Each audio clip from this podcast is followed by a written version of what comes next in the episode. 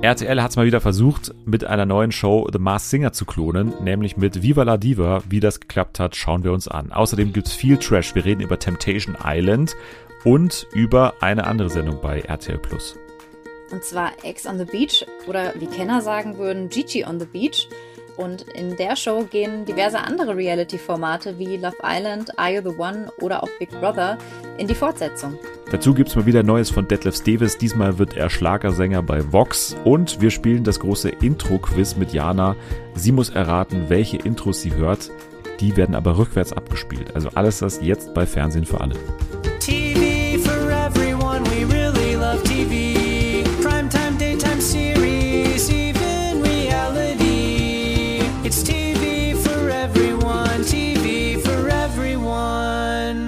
Hallo, hallo, hallo. Willkommen zurück bei Fernsehen für alle an diesem wunderschönen Freitag, den 1. Juli 2022. Ein schönes Datum, das man auch mal vorlesen kann. An diesem sommerlichen Freitag ähm, bekomme ich mal wieder Besuch in meinem Garten der guten Laune. Und in diesen Garten der guten Laune darf heute die liebe Jana eintreten. Hi.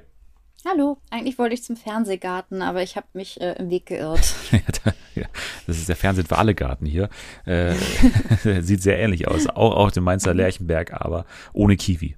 Schade, vielleicht möchte die ja mal zu Gast kommen.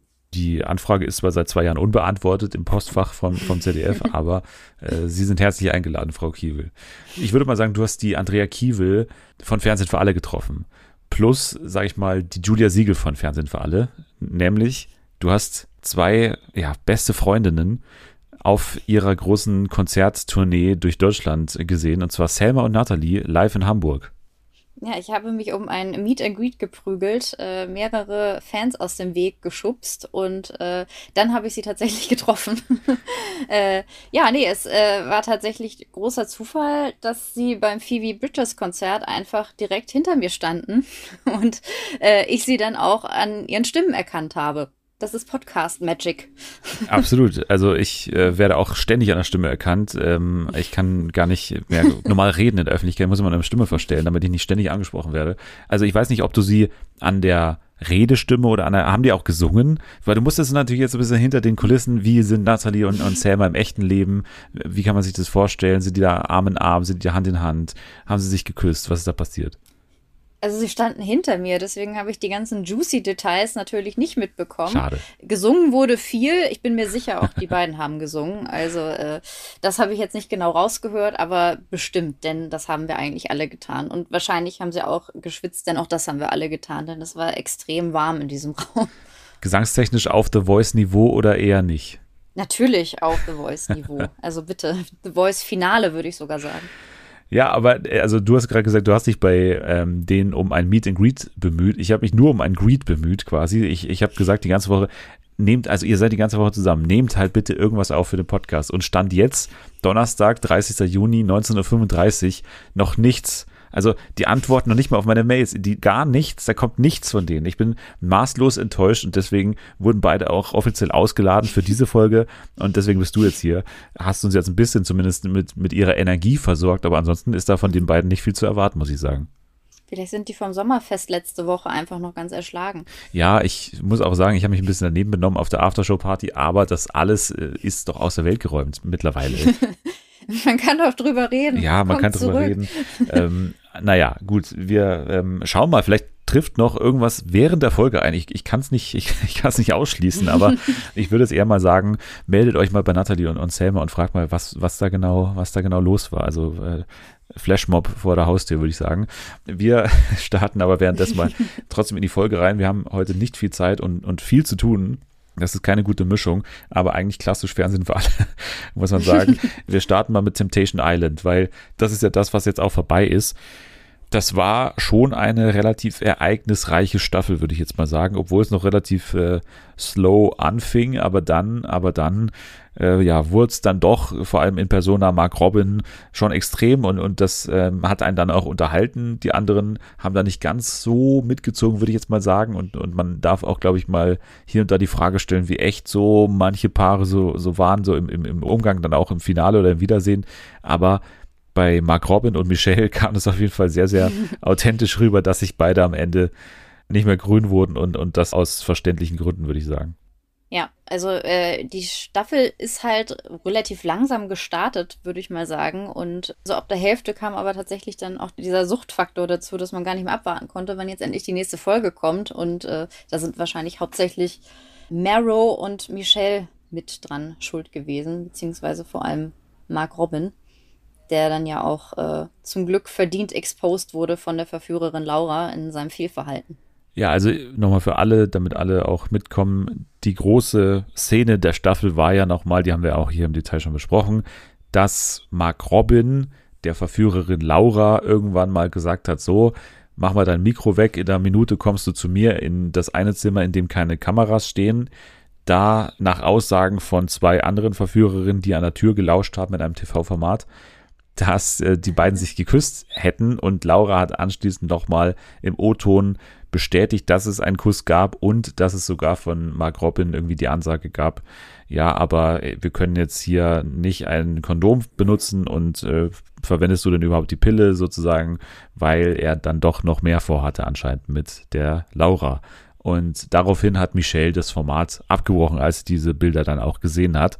Und allein schon das erste Zusammentreffen war ja so super, also wirklich super unangenehm, weil Mark Robin ja weiter gelogen hat so und mhm. man hat wirklich gedacht, in welcher Welt glaubt er, dass das nicht rauskommt. Also ich meine, klar, er hatte das Gefühl, dass er da irgendwie so, ein, so einen Winkel gefunden hatte, in dem nichts zu sehen war. Aber war das seine einzige Versicherung oder glaubte er auch, dass Laura jetzt nichts sagen würde? Also ich glaube, das war, glaube ich, eher das, was ihn überrascht hat, ne? dass, dass Laura auch im O-Ton vielleicht die Wahrheit gesagt hat ihre Art an äh, das äh, Verführerinnen-Game ranzugehen, war halt wirklich schlau. Also er hat das wirklich nicht gecheckt. Er dachte, die findet ihn toll. Und er dachte, äh, die macht das nicht, weil sie Verführerin bei Temptation Island ist, sondern weil sie auf ihn steht. Und deswegen ist er da, glaube ich, einfach auch sehr naiv rangegangen. Also sie hat ja aber auch äh, was heißt naiv? Er war ja super vorsichtig, wie wir denn ja auch im Nachhinein erfahren haben im ähm, Wiedersehen, hat er sie ja wohl auch öfter zur Seite genommen und ihr vorgegeben, was sie in den Interviews zu sagen hat, damit sie auf jeden Fall das Gleiche sagen, was halt ist, ja, wir sind nur Bros und äh, da läuft nichts und äh, alles super, wir verstehen uns. Oder zum Beispiel auch, das hatte Laura ja auch nochmal erzählt, bei den Autofahrten aufs Date, da hat er wohl auch schon angefangen, irgendwelche sexuellen Sprüche zu machen ich glaube, der ist einfach tatsächlich davon ausgegangen, jetzt nicht, dass sie da als Paar zusammen rausgehen, er und Laura, sondern einfach, dass er da seinen Spaß mit Laura haben kann und dann danach schön wieder zu Michelle zurückgehen kann und man niemals was davon mitbekommen wird. Jetzt haben wir das Wiedersehen schon angesprochen, also die Momente, nach denen halt Michelle abgebrochen hat, dann gibt es ja immer dieses Zusammentreffen dann nochmal am Lagerfeuer. Und ja, da hat Mark Robin erstmal wirklich auf, auf Unwissen gespielt und, und gesagt, äh, ich weiß nicht warum und, und äh, alle mhm. drumherum, also Michelle und Lola haben dann auch mhm. entsprechend reagiert. Das fand ich wieder gut. Ich habe ja Lola mal ja. kritisiert jetzt auch in der Staffel, mhm. aber hier fand ich sie sehr gut, wie sie da so ja. von der Seite geholfen hat quasi. Mhm. Aber man muss schon sagen auch, dass Michelle auch resolut geblieben ist. Also sie hat sich jetzt da nicht ja. irgendwie einlullen lassen. Natürlich war das auch extrem, was sie da gesehen hat und fällt auch schwer, das äh, sich vorzustellen, dass sie da irgendwie einknickt. Aber bei Michelle muss ich auch sagen, hat sie, hat sie gut gemacht, hat auf den Punkt immer formuliert und hat dann ihm von Anfang an schon klar gemacht, äh, wir werden nach Hause fahren und ich werde meine Sachen packen und gehen. Und davor sogar noch ne, erstmal ihn so ein bisschen mhm. ankommen lassen und irgendwie so, ja, hast du dir irgendwas zu Schulden kommen lassen? Also ihm noch die Chance ja. gegeben, dass er selbst mhm. was sagt, aber hat er, hat er ja wirklich nicht gemacht, keine Anstalten gemacht. Ich glaube, laut Michelle haben die tatsächlich in, in echt diese Lagerfeuer, man sieht ja immer nur so ein paar Minuten und in Wirklichkeit gehen die, die Abschlusslagerfeuer manchmal über Stunden. Und sie haben wohl eine Dreiviertelstunde, äh, hat sie ihn zusammen mit Lola bearbeitet, dass er endlich mit der Sprache rausrückt. Und äh, Laura saß wohl auch hinter den Kulissen und hätte sonst noch dazugeholt werden können, um das zu bestätigen. Dass Michelle das auch irgendwie so durchgestanden hat. Ich meine, am Ende hat sie dann nochmal geweint, aber die ganze Zeit ist sie ja so tough geblieben das ist äh, beeindruckend. Ich glaube, das hätten nicht viele in dieser Situation geschafft, vor allen Dingen, wenn sie dem Mann gegenüber sitzt, mit dem sie eigentlich gerade zusammenziehen wollte oder zusammengezogen ist und sechs Jahre zusammen war und der ihr dann auch noch so dreist ins Gesicht lügt. Ja, also von Lügen ging es dann auf einmal in die Verteidigung mit Ja und, das war eine dumme Aktion und was hast du gemacht? Also so ein bisschen wieder zurückschießen. Mhm. Dann hat er sich auf einmal entschuldigt, also das war der nächste Schritt. Hat auch immer dieses Argument gebracht von, oder was heißt Argument, aber er hat immer wieder gesagt, ja, du hast es nicht verdient, du hast es nicht verdient. Und das war ja auch seine große Strategie dann auch für das große Wiedersehen jetzt in der aktuellen mhm. Woche. Ne? Also, dass er möglichst äh, alles über sich ergehen lassen will und, und einfach nur sagt, du hast es nicht verdient und deswegen bin ich im Endeffekt froh, wie es da gelaufen ist und ich würde alles wieder so machen. Mm. Also mit dieser ganz merkwürdig argumentiert um fünf Ecken, dass er ja, ja, alles wieder machen wie in der Show, weil ja dann am Ende rauskommen würde, dass also wieder mal diese völlige Machtlosigkeit, die man sich da immer eingesteht. Ja, ich konnte ja nicht anders. Also ich meine, Herr Richter, Entschuldigung, aber ich, ich, ich war ja verleiht. Also Ne, also dieses, dieses blöde Argument ständig, dass man einfach keinen eigenen Willen hat. Also man, anscheinend ist man ja nach deren Meinung von ne, diversen Männern jetzt, wie wir schon gehört haben, komplett nicht Herr seiner Sinne. So. Ja, also weil das äh, haben wir offensichtlich jetzt gelernt. Bei Temptation Island bekommen die regelmäßig was an die Drinks gemischt, dass sie sich nicht mehr wehren können. Das Einzige, was sie noch mit letzter Kraft schaffen, weil sie ihre Freundin so sehr lieben, ist so die Hand hochzuheben, damit, wenn sie angetwerkt werden, sie die Verführerin auf jeden Fall nicht berühren. Sie reibt sich zwar an seinem Körper, aber sie berühren sie nicht mit den Händen. Und das ist alles, was sie noch schaffen in diesem Zustand. Jetzt hast du ja noch so ähm, vor der Sendung mir versprochen, dass es ja auch im Nachgang an die Sendung noch so ein bisschen ähm, oder sehr viel mhm. an ja, Gesprächen gab und, und Insta-Stories mhm. und, und Anschuldigungen vermutlich auch. Hat es auch diese Situation betroffen oder springen wir schon zu den anderen Paaren? Nö, nö, also bei Michelle und Mark Robin, da ging es noch ziemlich rund. Also äh, ich habe einen Interview mit ihr gesehen. Es gab gestern noch einen Livestream, der war leider während des Konzertes, deswegen konnte ich ihn nicht sehen, auch wenn ich natürlich kurz überlegt habe, rauszugehen und mir den Livestream anzuschauen. Aber ich wurde im Nachgang informiert, was äh, dabei rausgekommen ist. Äh, ich versuche es kurz zu fassen und äh, die wichtigsten Punkte, die dabei rausgekommen sind, einmal durchzugehen. Also zum einen, kurz nach Temptation Island, haben die beiden ja noch in der Wohnung zusammen gelebt eine Weile. Und da hat Mark Robin diese, oh Gott, mir geht's so schlecht und ich leide so furchtbar, hat ja auch beim Wiedersehen gesagt, dass er glaubt, er leidet eigentlich mehr als Michelle. Und äh, das hat er da wohl extrem durchgezogen und sie hat sich dann noch um ihn gekümmert, zwei, drei Wochen lang oder so, weil er nichts mehr zustande bekommen hat und kaum noch irgendwie aus dem Bett rausgekommen ist. Er hat wohl noch probiert, sie einzulullen und äh, zu sagen, komm doch zu mir zurück, aber ähm, sie hat gemerkt, das kann sie nicht mehr. Auch äh, wenn sie halt schon natürlich noch Gefühle für ihn hatte.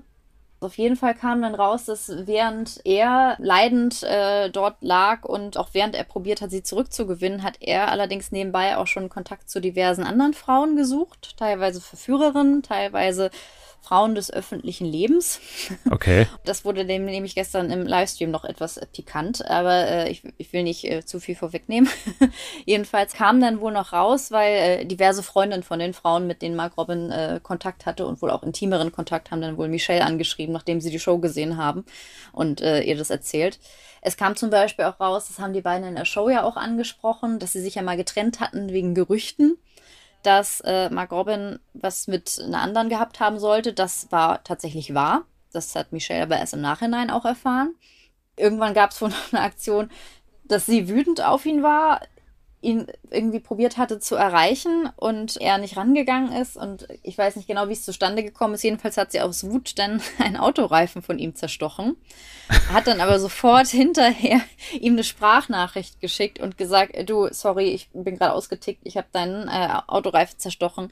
Ich zahle dir das. Sorry, kein Problem. Er hat sie aber angezeigt und äh, naja, und äh, aber sie meinte, sie war dann irgendwie noch bei der Polizei und zur Aufnahme und die waren dann irgendwie so, oh Gott, zeigt denn jemanden wegen einem zerstochenen Reifen an? Und äh, dann hatte der Polizist irgendwie gefragt, wie es dazu gekommen ist. Und dann meinte sie, ja, er hat mich mehrfach betrogen. Und dann meinte der Polizist, sie haben alles richtig gemacht. und ähm, dann gab es die Aktion und gestern in diesem Livestream ähm, hat sie halt noch ein paar Fragen beantwortet und da kam zum Schluss noch äh, Johnny, der Verführer in den Livestream, der mit Gloria auf dem letzten Temptation Date war. Aus dem Grund hat sie den Livestream auch nicht gespeichert, weil es war ihr anscheinend, also ich habe es nicht gesehen, es wurde mir nur erzählt, aber es war ihr wohl sichtlich unangenehm, dass, er gedroppt hat, dass Mark Robin äh, in der Zeit, in der er probiert hat, Michelle zurückzugewinnen, hatte er was mit äh, Jasmin, der Verführerin, die zufälligerweise ähm, ja ganz dicke mit Laura war bei Temptation. Und mit Malisa. Was? Fabius Malisa. ja. Ey, aber. Ich, und, äh, dann, naja, und äh, dann hat Johnny das irgendwie äh, gedroppt und äh, Michelle war das wohl sehr unangenehm und weil sie probiert halt auch immer noch Mark Robin so ein bisschen zu schützen, was äh, irgendwie äh, verrückt ist, aber äh, oh aber ja, und naja, und das sind halt all die Dinge, die dann noch äh, da rausgekommen sind. Natürlich äh, weiß man jetzt nicht, äh, wie der Wahrheitsgehalt ist, aber es passt schon alles zusammen, was äh, die Aussagen betreffen. Und es geht noch weiter. Angeblich hat da Jasmin, äh, die hat er jetzt wohl wieder, also es waren tatsächlich vor einer Weile, gab es Instagram-Stories von Mark Robin, die ihn gezeigt haben mit einer tätowierten Frau. Und dann meinten einige findige Temptation Islands-Fans, das ist doch Jasmin. Vor einer Woche oder zwei Wochen offensichtlich äh, hat er sie wohl jetzt wieder rumbekommen nach, äh, nach einer Weile und also das ist jetzt aber wirklich nur Gerücht. Also schreiben die ersten Leute schon in den äh, Kommentaren, ja, sie wüssten aus sicheren Quellen, dass Jasmin jetzt schwanger von Mark Robin sei. Aber ich glaube, das ist ein Gerücht. Äh, ich hoffe, es ist ein Gerücht. Also, also ich weiß nicht, äh, außer es war jetzt ihr, ihr Frauenarzt, der das ja. geschrieben hat, aber ich glaube nicht. Ähm, ja, das ist alles passiert. Und äh, da schon, dass das ausgerechnet Jasmin sein muss, die ja da äh, Bestie von, von Laura war quasi, ist natürlich auch irgendwie besonders hart. In der ähm, Wiedersehen-Show kam ja schon raus, dass er zu diversen Verführerinnen Kontakt aufgebaut hat, um sich ein bisschen reinzuwaschen. Und ja, das hat er dann wohl vertieft und offensichtlich auch bei diversen Influencerinnen seine Angel ausgeworfen. Und naja, Warum? also, also äh, deswegen. Also das ist doch das Dümmste, was du machen kannst, weil da kann es doch wirklich passieren, dass eine dann einfach mal veröffentlicht, okay, der widerliche Typ von Temptation Island ist mir in die DMs geslidet. Das ist doch das maximal Blödste, was einem passieren kann in der Situation, oder nicht? Aber es zieht, es zieht sich doch einfach komplett durch. Also nach Temptation Island bin ich eigentlich nicht überrascht. Er hat ja, ja auch da gedacht, dass er da äh, ungeschoren davon kommt und offensichtlich seine Lektion überhaupt nicht gelernt. Und äh, also Michelle meinte wohl auch während der Beziehung äh, hat er wohl auch Kontakt zu anderen Frauen und äh, ja, ich meine, er ist in der Beziehung ja auch sechs Jahre gut damit gefahren anscheinend und es kam nie was raus und äh, da dachte er wohl jetzt, wo Instagram und äh, RTL ähm, Plus auch noch dazu kommt, ist es vielleicht nicht mehr so einfach, das äh, geheim zu halten, was er da alles gemacht hat.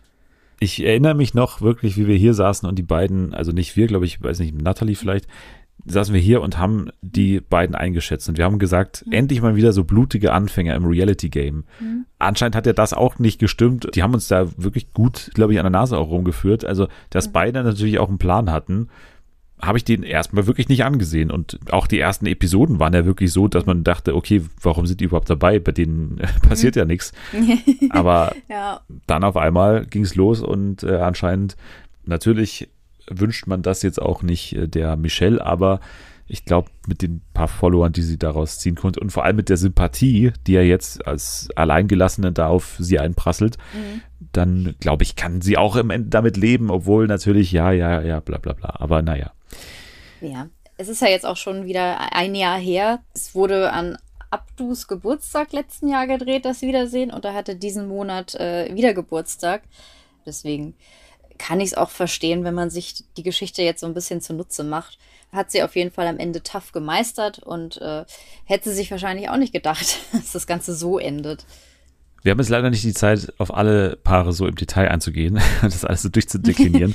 Aber bei Abdu und Jesse war es ja so, dass es den zweiten Abbruch der Staffel gab. Ich weiß nicht, ob es das jemals gab, dass es zwei Abbrüche pro Staffel gibt. Mhm. Aber bei ihm war es sogar so, dass er sagt, jetzt ist Ende, mhm. nachdem Jesse so ein paar Bilder ihm serviert hat von wegen, ja, also ich vertraue ihm nicht mehr so oder ich weiß nicht, ob das noch das Richtige ist, plus Arschklatschen, plus ähm, irgendwie, ich will nicht von dir Abstand halten und solche Sachen, ne, zu ihrem mhm. engsten äh, Intimus da drüben in dem Haus. Aber dann hat er abgebrochen und dann war aber trotzdem relativ schnell wieder alles okay. Also er hat es ja so verkauft, als würde er sie einfach nur wieder gerne sehen wollen und als würde er es nicht aushalten jetzt bis zum Ende. Und ja, sie sind ja auch heute noch ein paar, wie ich das verstanden habe. Ja, genau. Also ich fand es äh, ein bisschen, bisschen albern, dass er äh, diese ganze Sache mit Kim Virginia offensichtlich so gar nicht mehr auf dem Zettel hatte und ja mehrfach betont hat, er würde sich gar nicht mehr so richtig erinnern, was da gelaufen wäre. Und Kim Virginia war ja die Verführerin, mit der er am Anfang eben sehr eng war und die ihm dann ja auch diesen Kuss aufgedrückt hat, was natürlich völlig übergriffig war. Aber er hat vorher ja auch selber bewusst ihre Nähe gesucht. Das sollte sie jetzt nicht zu dem Kuss verleiten, aber äh, er hat schon nichts anbrennen lassen in den ersten Tagen. Das äh, muss man sagen. Und dann da zu stehen und zu sagen, aber ich habe doch meine Hände immer oben gehalten, finde ich so ein bisschen schwach. Ich habe das Gefühl, dass sie vor allem auch das akzeptiert hätte, als wenn er gesagt hätte, ja, aber die war so extrem aggressiv, was sie auch war, ne? Mhm. Und du hast es ja selber gesehen, Jesse, in diesem Moment, wie sie mir den Kuss mhm. aufdrückt, habe ich dann zurückgezogen. Das sieht sie ja sogar und nimmt sie sogar auch ja. so auf. Hätte er wirklich sagen können, okay, dann habe ich es gecheckt. Die ersten Tage waren drüber, aber sie war auch extrem aggressiv. Und dann habe ich nichts mehr gemacht, ja. wie es ja auch war. Aber dann noch zu sagen, mhm. ja, ich, ich weiß jetzt gar nicht mehr, was da genau war. Und hups, ja. der Kuss, oh, scheiße, weiß ich gar nicht mehr. Das Vor ist ja auch Blödsinn. Ist es ja jetzt ja, vor allem ist es jetzt nicht mehr so, dass er sich danach hätte groß zusammenreißen müssen und bewusst die Entscheidung getroffen hat, ich suche Abstand, weil Kid Virginia ist einfach rausgeflogen aus der Show. Das hat man ja irgendwie auch offensichtlich totgeschwiegen äh, in der ganzen äh, Geschichte. Das ist halt auch, also ist natürlich offiziell wurde das gar nicht thematisiert, aber es ist natürlich aufgefallen, dass sie auf einmal weg war. Hat sie jemanden äh, bedroht, den Kopf einzuschlagen oder was war, äh, was war los? Ich, ich habe, also auch das wurde bei Instagram erörtert. Ich dachte erst, äh, sie wäre vielleicht wegen der Übergriffigkeit äh, rausgeflogen, aber es gab wohl tatsächlich noch irgendwie einen größeren Streit und äh, ich habe auch was gehört von einem Glas, das geflogen ist. Oh. Äh, keine Ahnung, aber auf jeden Fall äh, ist sie dann äh, gegangen. Aber jetzt offensichtlich hat sie sich nicht so schlecht benommen, dass sie vom Wiedersehen ausgeladen wurde, weil da durfte sie ja doch nochmal vorbeikommen. Deswegen keine Ahnung, was genau da gelaufen ist. Fakt ist aber, dass sie nach dieser Nacht mit der Poolparty war sie ja am nächsten Morgen noch zu sehen. Und äh, ich glaube, danach war dann auch vorbei. Noch eine zweite Verführerin hat übrigens auch äh, freiwillig abgebrochen und die wurde auch gar nicht mehr erwähnt. man merkt es ja auch nicht. Ne? mich auch nicht. Teilweise, nee, man merkt es ja Teilweise gibt es ja noch Einführungsfilme dann im Finale, ne, was ich auch immer lustig ja. finde. So, da, da, geht einer mit irgendwie zu dem Temptation Date, den haben wir davor noch nie gesehen und dann bekommt ja. er nochmal so einen Vorstellungsfilm. Ja, hallo, ich bin der Max und ich fahre gerne Fahrrad mhm. und jetzt darf ich hier mit aufs ja. Date. Das ist so, okay, hi, hi und, und tschüss, weil man lernt die dann ja auch nicht lange Vor kennen. Vor allen Dingen, wenn dann dieser, dieser Einführungsfilm kommt, den sie offensichtlich vor der Show gedreht haben, ja. wo äh, der, der Verführer oder die Verführerin dann erzählen, so ja, ich werde hier richtig Gas geben und äh, ja. keiner kann mir widerstehen. und man sieht dann ja, offensichtlich hast du nicht so viel Gas gegeben, denn sonst hätten wir dich nicht erst im Finale kennengelernt. Naja, also die beiden, da glaube ich, müssen wir jetzt nicht mehr so viel drüber reden. Dann gab es noch Credo und Ellie. Bei den beiden gab es auch ein Lagerfeuer. Das ist das, was ich vorher meinte. Also denen habe ich es mhm. beiden nicht abgenommen, dass die irgendwie überrascht sind von den Bildern, die sie geliefert haben und mhm. dass sie in irgendeiner Weise jetzt weiß nicht, auch da streiten dann noch. Also da gab es ja so ein bisschen, wie Ellie ihm dann so vorwirft, ja, aber schau mal, was er alles mhm. gemacht hat. Ja, come on, ey, das war doch von Anfang an klar, dass der jetzt nicht sich nichts erlauben würde und, und selbst die Sachen, die er jetzt gemacht hat, okay, so ein paar Kommentare, aber ansonsten, mhm. mein Gott, ich glaube, Lola hat es einmal richtig gesagt, ne, die Credo-Show und so hat es ja auch gewirkt. Also das ja. war alles eine Show irgendwie, das war, hat alles so einen Charakter gehabt von wegen, ich mache hier einfach ein bisschen Bilder, so wie auch Henrik mhm. das, glaube ich, am Anfang vorhatte, damals in der VIP-Staffel ja. und bis er dann so weitergegangen ist. Aber bei Credo habe ich jetzt nie das Gefühl gehabt, dass das irgendwie ernste Konsequenzen für ihn haben könnte. Und, und, und Ellie scheint ja eh recht locker zu sein. Mhm man hatte halt auch nie so wirklich das Gefühl, dass, äh, also klar, man hat gemerkt, wenn er ein bisschen zu viel trinkt, dann äh, schlägt er über die Stränge. Aber man hatte nie das Gefühl, dass er jetzt irgendwas tut, was die Beziehung gefährden könnte. Das wäre vielleicht bei in anderen Beziehungen der Fall gewesen, aber die beiden wirkten eigentlich ja immer recht locker, was das angeht. Und auch sie wirkt ja meistens recht entspannt. Also würde mich jetzt nicht wundern, wenn bei den beiden auch so ein bisschen der, der Follower-Gedanke im Hintergrund stand, weil äh, ich meine, Credo war neulich auf dem Junggesellenabschied von äh, Schwiegertochter gesucht, Ingo. Also das habe ich auch gesehen. Übrigens Trau ja. Trauzeuge Sinzen, ne? Hast du auch gesehen? Ja, ja, ich, der hat den Junggesellenabschied organisiert. Why? Ich habe bei, bei RTL gab ich, ich habe ja auf die große Hochzeitsdoku gehofft. Es gab allerdings nur einen RTL-Explosivbeitrag von fünf Minuten. Ah.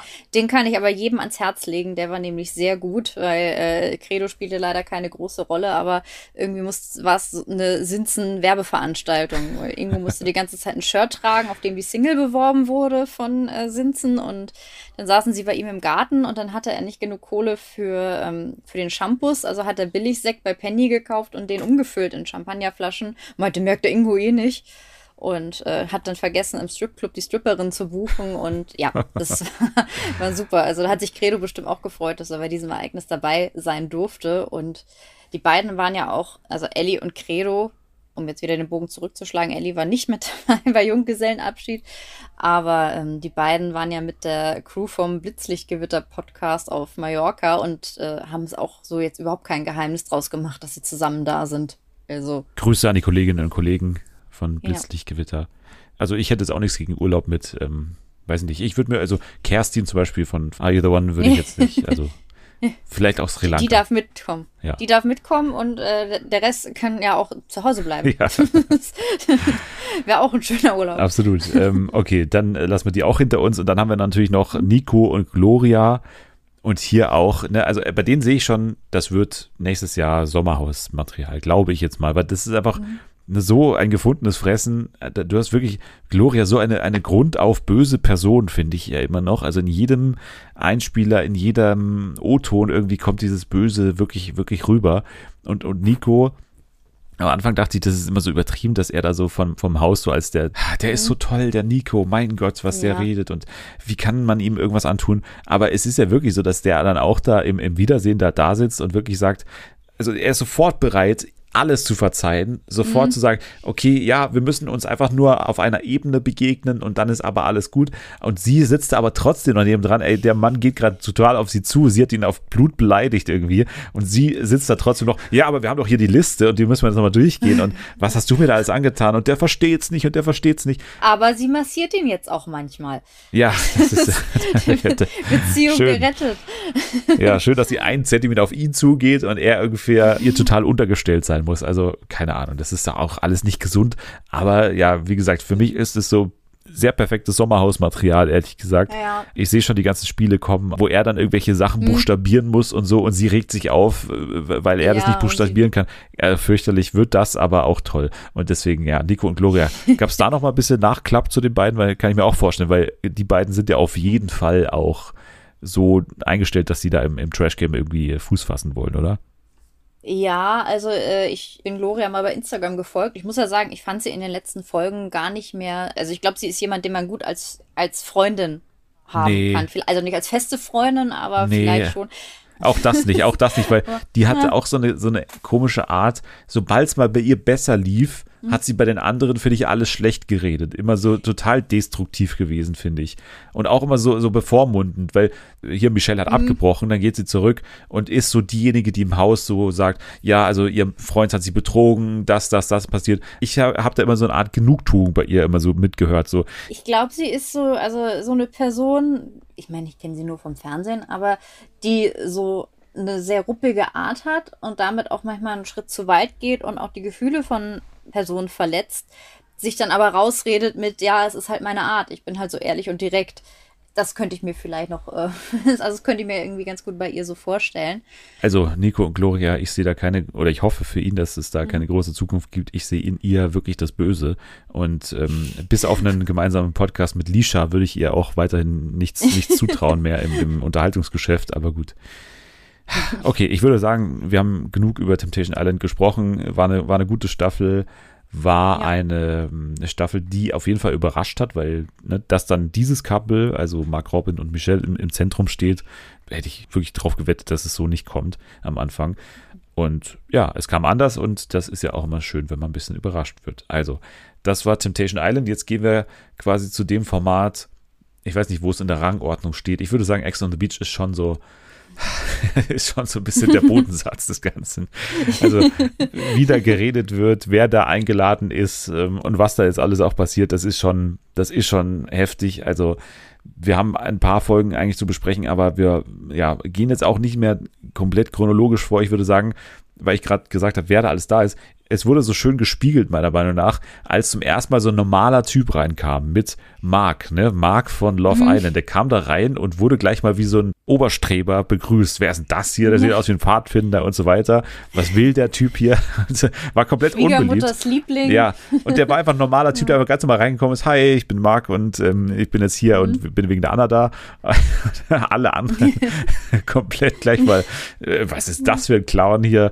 Steht auf jeden Fall beispielhaft für, für das ganze Format, was da sonst noch so für Leute dabei sind. Ne? Also von Gigi über diese ganze Jill und Sascha Geschichte, dann haben wir Roma, Romina, Romina, ey, auch, was ist mit der los, ey? Die ist ja auch, ist auch nicht mehr ganz sauber, muss man sagen. Dann jetzt auch noch diese ganze Big Brother-Geschichte, die jetzt in den aktuellen Folgen nochmal aufgearbeitet wird. Ne? Also mit Cedric, der Gewinner von Big Brother, der Gewinner von ähm, Couple Challenge und äh, jetzt auch Maria, die wir ja zuletzt gesehen haben, glaube ich, bei Mein Date, mein schwuler bester Freund und ich. Und bei ja. Temptation Island VIP, als sie sich so ein bisschen an Calvin rangemacht hat. Sie war aber als erstes TV-Format, glaube ich, damals bei Big Brother dabei und hatte dann auch was mit dem deutlich jüngeren Cedric, der aber ja dann mit Gina zusammengekommen ist, die ja seine zweitplatzierte war in dieser Staffel und mit der. gemerkt, die Big Brother BFF von Maria. Ja, ja, obwohl Maria auch nicht so lange drin war, ne? Also.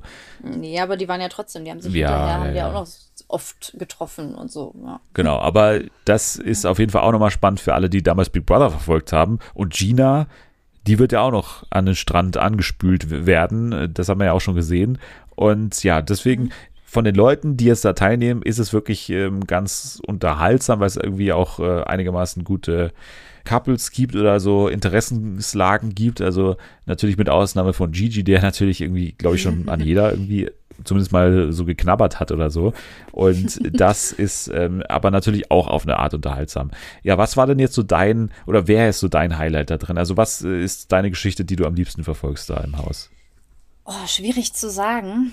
Also meine, meine Anti-Lieblingsgeschichte ist eigentlich alles, was mit Cedric zu tun hat.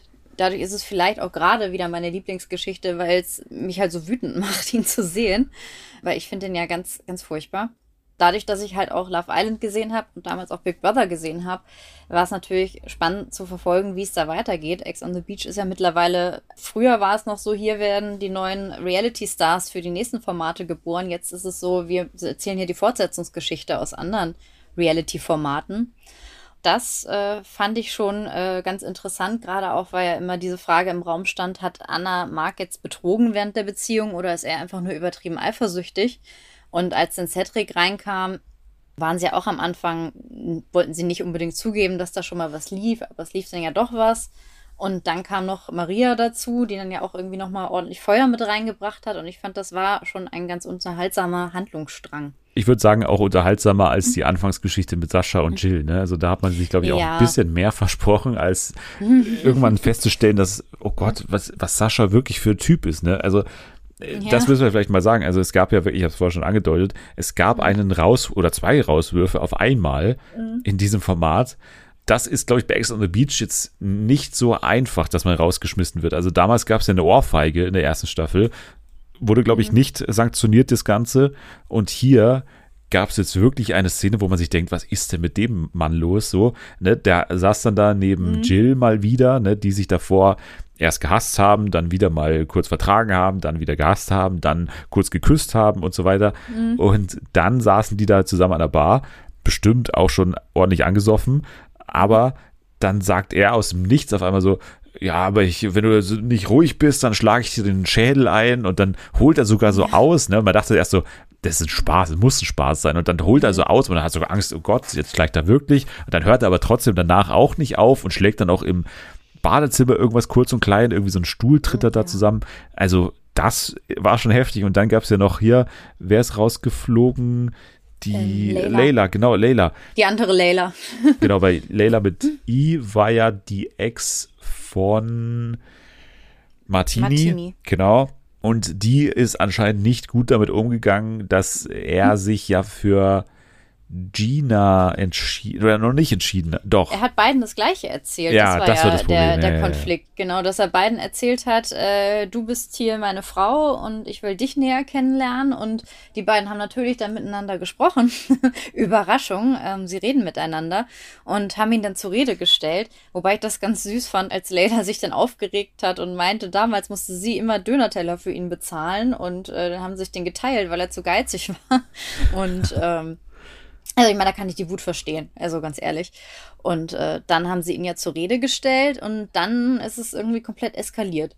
Ja, dann gab's, äh, hat man kurz gesehen, so ein, so ein Handgefecht, äh, wo sie auf ihn eingeschlagen hat. Irgendwie muss eine andere einschreiten und sie so zurückhalten. Also auch, ach, ja, es war, es war, jetzt nicht nur ein kleiner Schubser. Also sie hat ja irgendwie auf ihn versucht, auf ihn einzuprügeln. Also äh, da hat sie sich irgendwie sehr in Rage geredet. Es war ja, glaube ich, auch sogar am gleichen Abend, an dem ähm, Sascha seinen Ausraster hatte. Also ich weiß nicht, was an dem Abend da los war. Ja, es war, glaube ich, ein normaler Ex on the Beach Abend, der aber diesmal irgendwie sanktioniert wurde. Es ist schon heftig, ne? Also es ist schon krass. Ich glaube, man merkt dann auch in der Redaktion, was man sich da für Leute reingeholt hat. Also man, man ja. sieht das dann immer so irgendwie in den Bewerbungsbögen so, ja, ich bin schlagfertig und ich bin irgendwie leicht zu reizen und ich liebe es mhm. auch in Konflikte zu gehen und ja, die übertreiben dann halt auch nicht, ne? Wenn sie dann irgendwie mhm. ein paar Gläser getrunken haben, dann ist halt ein Sascha auch mal ein richtiger Asi, so. Der ist nicht nur irgendwie dieser, ja. dieser Schwiegersohn-Typ, der irgendwie, ja, so ein bisschen so ein Eifersuchtsproblem hat, sondern der ist halt einfach ein voll Trottel, so, der, die mhm. überhaupt nicht checkt, wo die Grenzen sind.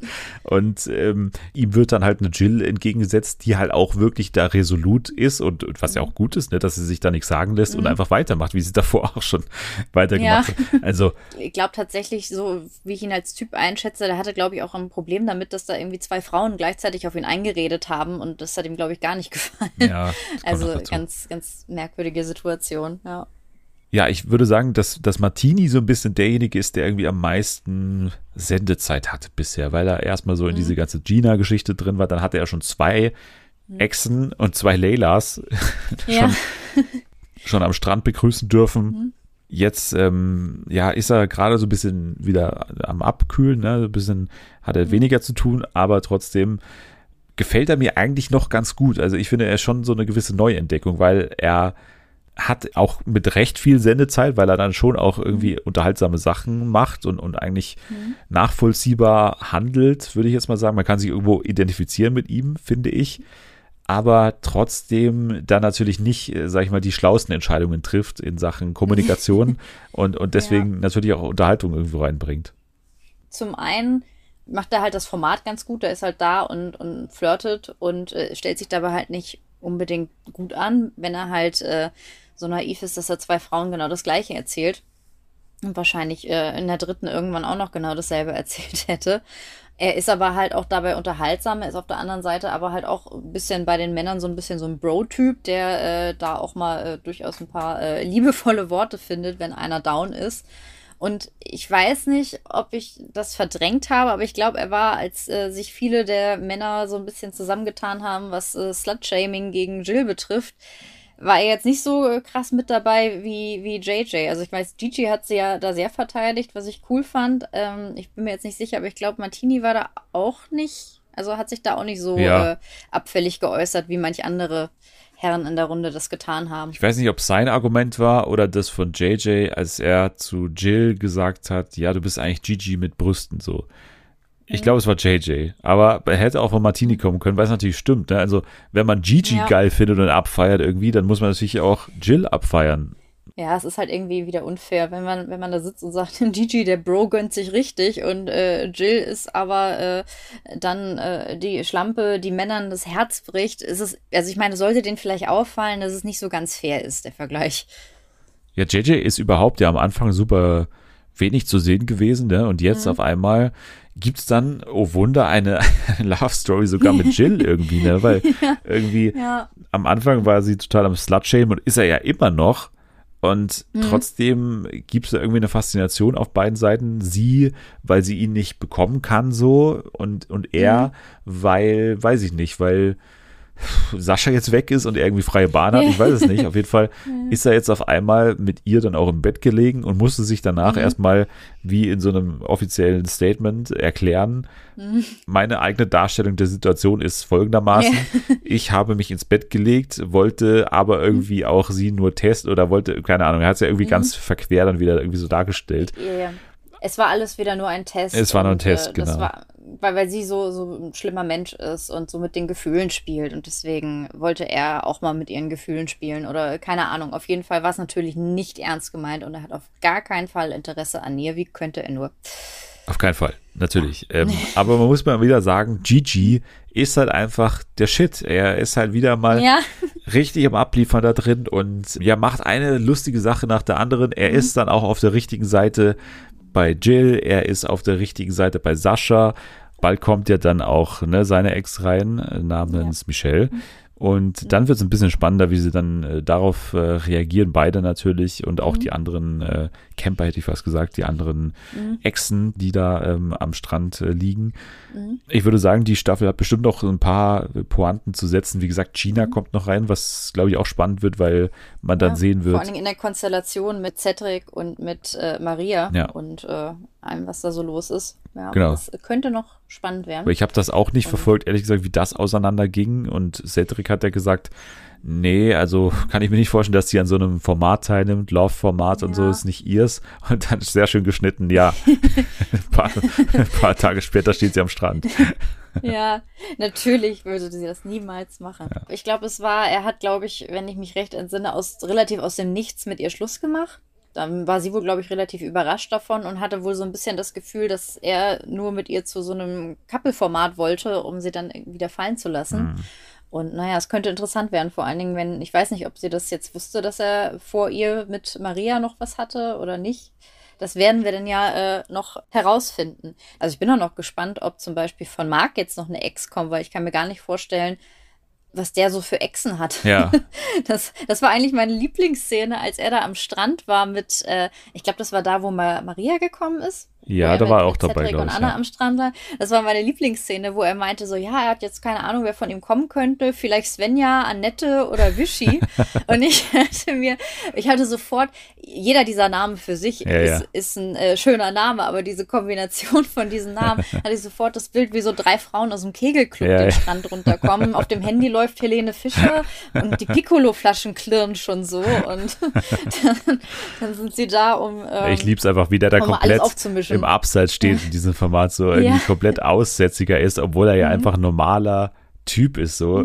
er gilt gleich, so als, als Student haben sie ihn auch einmal bezeichnet, ne? Und das ist ja dann so das, das oh Gott, Feindbild die überhaupt. Schlimmste, Ja, ja. schlimmste Beleidigung aller Zeit. Aber es war auch so, also ich dachte, entweder kommt der Kegelclub oder das sind so drei Namen, die er sich so spontan ausgedacht hat. So, äh, ich habe auch ganz viel Exen, könnten auch kommen. Äh, Svenja und Annette und Wischi und, ja. und Tanja und Tina. Wischi, ich möchte Wischi gern kennenlernen, Ja. weil der Name ist so cool. Aber wahrscheinlich ist es einfach nur eine Wiki mit einem lustig ausgesprochenen Namen. Ich fand es aber auch schön, dass die Jungs in der Show dann auf einmal als Cedric da waren, waren sie dann so, ey Marc, du bist doch unser Bro und Cedric ist voll, voll blöd und wir stehen voll auf deiner Seite und wir wussten gleich, du bist korrekt, aber Cedric nicht. Das war dann sehr witzig, vor allen Dingen, weil du ja eine Folge vorher noch hattest, als sie ihn wüst Ja. als Student beleidigt haben. Ja, ich glaube, Cedric ist noch schlimmer, weil er einen BWL-Studenten-Vibe äh, so reinbringt. Und das ist, glaube ich, in der Fressordnung noch eine Stufe unter dem, weiß ich nicht, was er für ein, äh, so ein Soziologiestudent oder sowas ist ja Marc vermutlich, irgendwie so ein Slacker-Typ, ne? Keine Ahnung. Aber naja.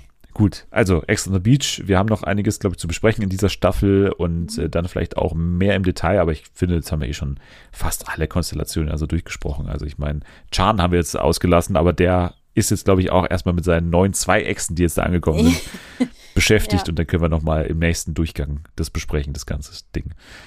Jetzt gehen wir, bevor wir nochmal auf ein paar News und dann auch zu Deadlift Go Schlager kommen, gehen wir nochmal zurück zu Temptation Island, weil du hast mir vor der Sendung was gesagt und zwar, dass ja diese Staffel von Temptation Island schon ewig abgedreht war und meines Wissens glaube ich auch zusammen oder back to back mit der Temptation Island VIP Staffel wieder mal produziert wurde. Und das hat einige Leute im Internet irgendwie so recherchieren lassen, ähm, weil man natürlich jetzt irgendwie dann anhand von Insta-Stories und, und eben nicht Insta-Stories, ne, man kann dann irgendwie sehen, dass äh, manche dann eben stundenlang oder tagelang dann eben nicht zu sehen sind.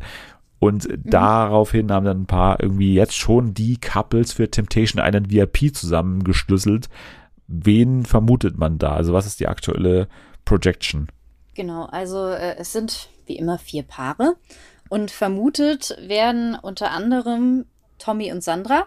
Ja, war irgendwo zu erwarten, ne? Ja, ja, das, das ist jetzt äh, keine große Überraschung, aber äh, ja, die sind wahrscheinlich dabei.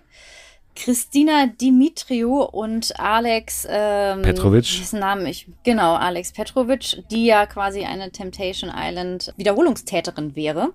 Das Die hat ja stimmt. ihre Karriere in dem Format gestartet. Erste Staffel mit hier Dann- unserem, wie ist ja, Salvatore, der auch den toten Winkel gefunden hat. und und ähm, dann, das war ein Paar, das ich jetzt gar nicht auf dem Schirm hatte, weil die anderen beiden sind ja so, weiß ich nicht, Reality-erfahrene Pärchen, sag ich mal. Aurelio Savina und seine Freundin, deren Namen ich leider gerade gar nicht kenne, aber ähm, der, der Mann Aurelio, der Wolf. Der, glaube ich, auch schon mehrfach gesagt hat, dass er aus dem Reality-Game aussteigen will und ja. gar keinen Bock mehr hat mhm. und viel zu gut für das alles ist. Genau der. das könnte interessant werden, den bei diesem Format zu sehen. Und das letzte Pärchen ist ein kleiner Ex on the Beach Spoiler. Also bitte weghören, wer sich noch vom Format überraschen lassen möchte, denn es sind Gigi und Michelle. Oh Wunder. Überraschung. Ey, er hätte gedacht, ich meine, brutal. er hätte gedacht, dass sie wieder zusammenfinden. Ich war ja so der festen Überzeugung, als ich gehört habe, dass Gigi wieder bei Ex on the Beach ist, dass es ein Fake sein muss mit der Trennung von Michelle. Auch bei Prominent getrennt dachte ich schon, die Trennung wäre ein Fake würde mich jetzt nicht wundern, wenn die sich bei Temptation Island VIP oh, wieder trennen, ja, ja, ja, um dann nachher im nächsten Format wieder zusammenzukommen. Ja, weil also, es ist ja jetzt, man muss ja wirklich nochmal aufdröseln. Also die haben angefangen bei Ex on the Beach. Sie haben sich kennengelernt mhm. bei Ex on the Beach. Dann sind sie mhm. zusammen zu, äh, nee, dann sind sie nicht zusammen zu prominent getrennt, dann, dann muss man sich ja davor ja trennen. Dann waren sie im zweiten Ex-Format, dann ist er als mhm. Ex wieder zurück zu Ex on the Beach, da lernt er jetzt seine Ex Michelle kennen, die er bei Ex on the Beach kennengelernt hat. Mhm. Und jetzt sind sie dann zusammen und nehmen an einem Format teil, wo man dann eventuell als Ex wieder rausgeht. Also dann wieder mhm. quasi bereit für Ex on the Beach, die nächste Staffel. Also ja. Und dann kommt endlich das Sommerhaus, ja. wenn sie wieder zusammen sind. Eieieiei. Also äh, es ist verrückt. Also Gigi und Michelle haben das Potenzial, das gesamte Trash-TV für die nächsten drei bis fünf Jahre zu bespielen, glaube ich. Ja. ja. Sofern diese Gerüchte stimmen. Allerdings, dass Gigi und Michelle jetzt wieder zusammenkommen am Ende von Ex on the Beach, wäre jetzt nichts, was mich groß überraschen würde, muss ich sagen. Damit rechnen wir, glaube ich, alle. Also das sind zumindest äh, die vier Paare, die laut äh, findiger Instagram-UserInnen bei Temptation Island VIP dabei sind. Und ja, auch dieses Jahr ist es wieder so, dass im Anschluss von Temptation Island VIP wieder Temptation Island äh, Normalo Staffel gedreht wird. Dazu gibt es aber noch keine Infos, weil die Leute kennt man ja auch noch nicht. Ja, wir werden es auf uns zukommen lassen. Ich bin jetzt ehrlich gesagt mal, also Aurelio war ich noch nie der Riesenfan. Und nee. ich kann mir auch nur vorstellen, dass es auf so einer Metaebene wieder klappt. Also, dass er wieder das Format durchschaut und, also, ne, scheinbar durchschaut und mhm. wieder den großen Reality-Gott da irgendwie mimt und dann aber irgendwie hoffentlich so auf die Weise auf die Fresse fliegt, dass er irgendwie Mark Robin mäßig irgendwie sagt, ja, da hinten sind keine Kameras, ich weiß genau Bescheid, mhm. da können wir hin und dann aber durch so eine Aktion auf die Fresse fliegt. Aber andererseits weiß ich nicht, ich weiß nicht, ob von dem was zu erwarten ist. Ich kenne es die Freundin nicht, vielleicht ist ja mal von der was zu erwarten. Aber wenn man sich mit Aurelio irgendwie einlässt, mhm. dann glaube ich auch nicht, dass du irgendwie die Eier hast, dann in so einem Format weiß nicht, äh, kann ich mir auch nicht vorstellen. Und Tommy und Sandra, da glaube ich nicht, dass irgendwas passiert, yeah. aber ne, haben nee. wir auch bei Mark Robin gesagt. Und mhm. ja, gut, also Gigi, Michelle, ich meine, das ist ja schon vorprogrammiert. Es wäre jetzt auch ein bisschen bitter, wenn Christina schon wieder zu Temptation Island geht und äh, ihr aktueller Partner schon wieder Mist baut bei Temptation Island. Das äh, wäre ein bisschen schade, aber wäre vielleicht auch ein Twist, der das Format mit sich bringt. Also wer weiß. Aber ich bin jetzt auch, als ich die Namen gelesen habe, war ich jetzt nicht super hyped. Also ich meine, ich bin ganz froh, dass jetzt kein Pärchen dabei ist, bei dem ich wie bei Emmy und Udo im letzten Jahr sofort denke, das muss fake sein. Ja. Aber ist jetzt auch niemand dabei, von dem ich große Taten erwarte. Aber vielleicht überraschen die uns alle noch, wer weiß. Wer weiß. Wir gehen jetzt aber auf jeden Fall mal zu den News und zu einer News, die ich in der vergangenen Woche hier äh, vergessen habe, beziehungsweise nicht angesprochen habe aus irgendeinem Grund. Und zwar äh, bei Sat 1, bei den Screenforce Days wurde noch verkündet, wie es mit Promi Big Brother in diesem Jahr losgeht oder weitergeht. Und zwar haben wir ja zehn Jahre Promi Big Brother, beziehungsweise die zehnte Staffel ist ja ein Unterschied. Und da ist es so, dass diese Staffel erstmals nicht zur üblichen Zeit im August läuft, sondern Ende des Jahres ist die Ansage, was super merkwürdig ist, denn im Dezember, November dann ja auch, ist ja die Fußball-WM in Katar und da wird doch vermutlich es ein sehr schwieriges, also Unterfangen werden, einigermaßen viele ZuschauerInnen da vor einen Fernseher zu bekommen. Deswegen, ich kann es mir noch nicht so ganz erklären, was der Hintergrund ist. Ich kann mir irgendwie vorstellen, dass sie wirklich Probleme haben zu casten, weil viele Formate vielleicht drehen gerade. Ich weiß es mhm. nicht, was dahinter steckt. Vielleicht planen sie auch irgendwie was Winterartiges, was das Konzept angeht, ne, dass es dann irgendwie so einen Hintergrund hat. Aber ansonsten kann ich mir das echt nicht erklären, was da der Grund sein soll. Früher gab es ja immer so ein Trash-TV-Sommerloch, so ein bisschen, wo ein paar Monate gar nichts lief, oder vielleicht Wiederholungen oder eben Formate, die niemanden so recht interessieren. Und da war Promi Big Brother immer so das einzige Highlight, äh, was, man, was man hatte. Aber dieses Trash-TV-Sommerloch gibt es ja einfach nicht mehr. Also das wird ja jetzt gefüllt mit äh, haufenweise anderen Shows. Es war ja im Sommer so viel los, dass sie letztes Jahr ja diverse Sommerformate, wie zum Beispiel Sommerhaus der Stars, in den Herbst schieben mussten. Deswegen ähm, könnte ich mir auch vorstellen, dass der Grundgedanke war, dass es da vielleicht besser passt. Aber wenn man die Quoten im Blick hat, dann sendet man das ja nicht parallel zur Fußball-WM.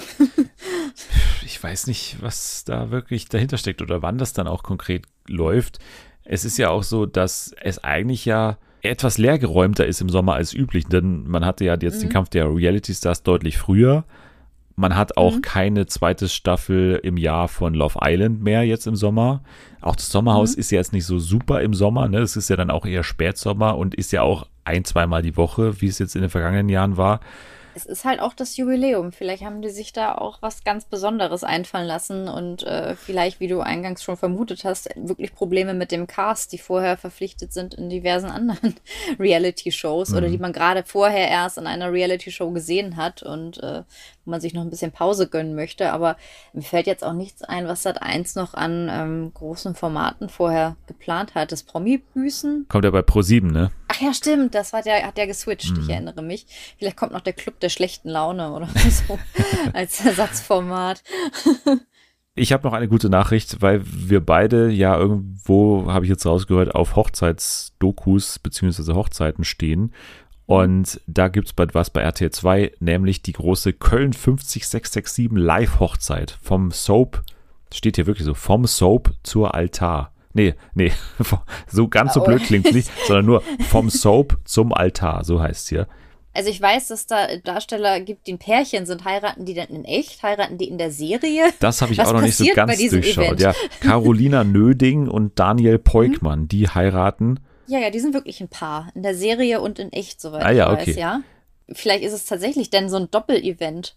28. Juli 1915, mhm. also wenn Köln 50667 normal läuft, da gibt es mhm. eben live dann die Köln 50667 Sendung und dann um 20.15 Uhr gibt es nochmal live die Traumhochzeit von Caro und Daniel. Also anscheinend mhm. wird es dann so ein bisschen getrennt, also was die Rolle angeht ah, und okay. die echte Hochzeit. Nehme ich jetzt mal so an. Dann besteht ja doch noch die Hoffnung auf eine Entführung aller GZSZ oder so.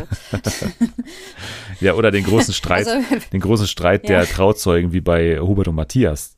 Ja, stimmt. Fragt sich nur, wann was passiert. Ja. Wann passiert es in der Serie und was passiert live der, bei der echten Hochzeit. Sie heiraten ja, jedenfalls äh, auf Mallorca, steht hier noch dabei. Mit Sonne, Palmen, Meer und ganz viel Liebe die Caroline Nöding hat sich doch auch mal als Malle-Sängerin versucht, glaube ich, wenn mich nicht alles täuscht. Deswegen passt das vielleicht. Das weiß ich Oder vielleicht denke ich das nur, weil sie mal mit irgendeinem Malle-Star liiert war, soweit ich weiß. Ich weiß auch nicht, warum ich das weiß.